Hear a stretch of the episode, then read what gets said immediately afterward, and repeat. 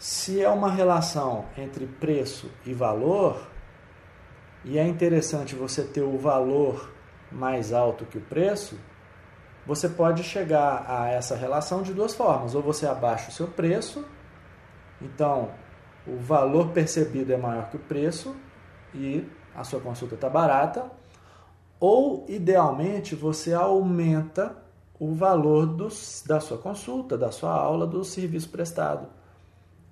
E aí, da mesma forma, o valor percebido é maior que o preço estabelecido e a sua consulta está barata.